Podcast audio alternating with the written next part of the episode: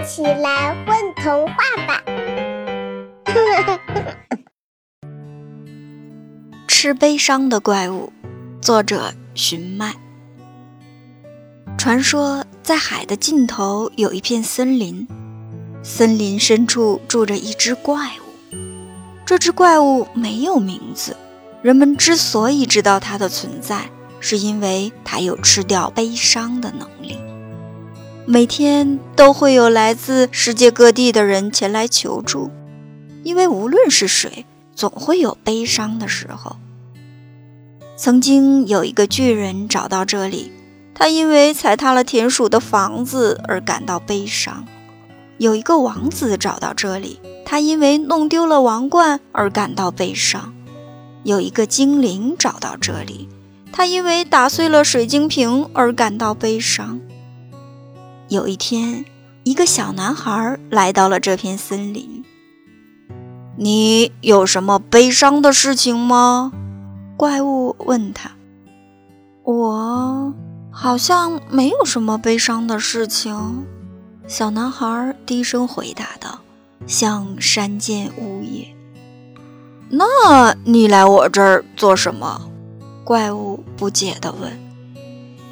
我来找我的小熊，它很悲伤。小男孩靠着树干坐了下来。你是怎么找到这儿的？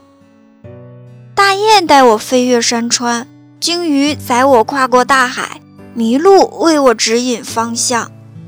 怪物点点头，开始在小男孩脑海中探寻关于小熊的回忆。寻找记忆对于怪物来说轻而易举，因为他的工作就是找到人们痛苦的回忆，然后吞进肚子。可这一次，怪物似乎怎么也找不到小男孩的回忆。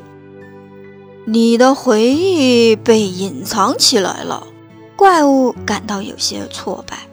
看来你还得多等一个晚上。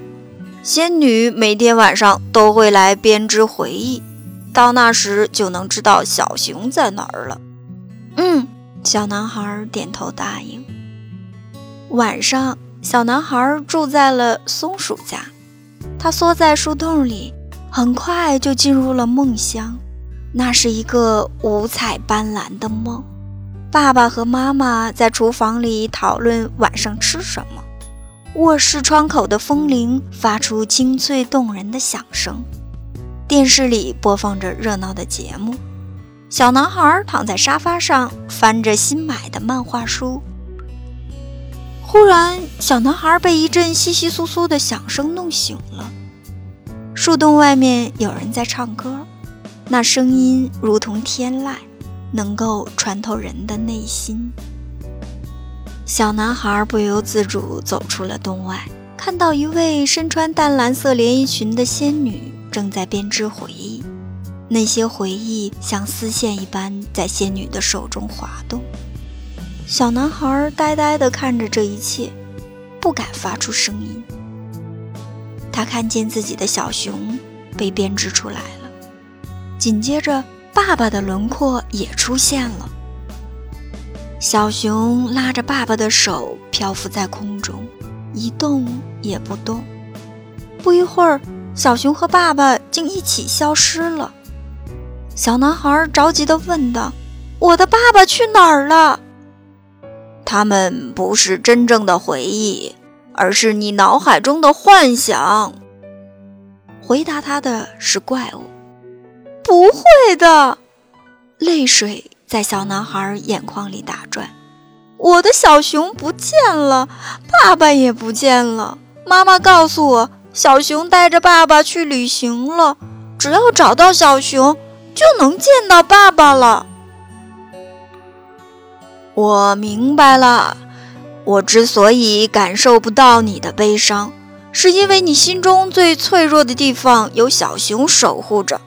现在你坚信的事情。正在一点点消失。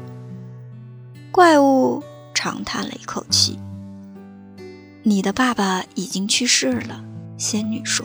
“去世是什么意思？”小男孩问。“就是离开了这个世界，你再也见不到他了。仙女说：“有些人会叮的一声，从你的生命中消失。”我不喜欢叮的一声。说着，小男孩大哭了起来。看来今晚可以饱餐一顿了。怪物闻到了悲伤的气息。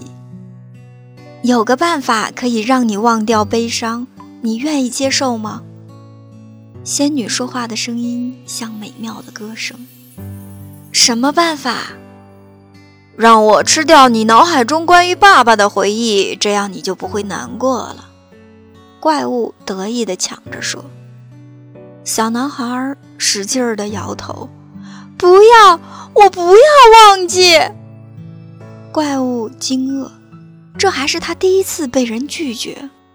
怎么，你不想忘记悲伤吗？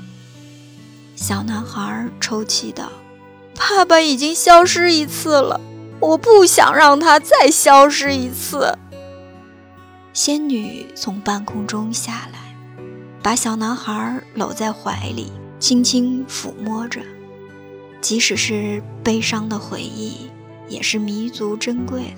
只有爱一个人，才会因为他的离开而悲伤。哦，看来今晚得饿肚子了。怪物先是长叹一口气，继而哈哈大笑起来。我的诅咒终于解除了，我终于自由了。之后。便消失了，像从来没有出现过一样。夜空下，仙女的歌声越来越激昂，大树被吹得哗哗作响，仙女消失在月光中。被怪物吃掉的回忆，纷纷回到主人们的脑海中。小熊和爸爸的回忆，也回到了小男孩的脑海中，只是他分不清是真。还是假？那些重新得到回忆的人，再也不想失去了。即使悲伤，那也是生命中不可或缺的一部分。过了很久，森林里流传出了另一个传说：从前有位王子，因为放不下心中的悲伤，中了魔咒，变成了吃悲伤的怪物。他可以吃掉人们悲伤的回忆，自己。却永远陷入悲伤中，直到有人在他面前接纳悲伤，魔咒才会解除。这就是吃悲伤的怪物的故事。宝贝儿你们在干嘛呀？嘘我们在听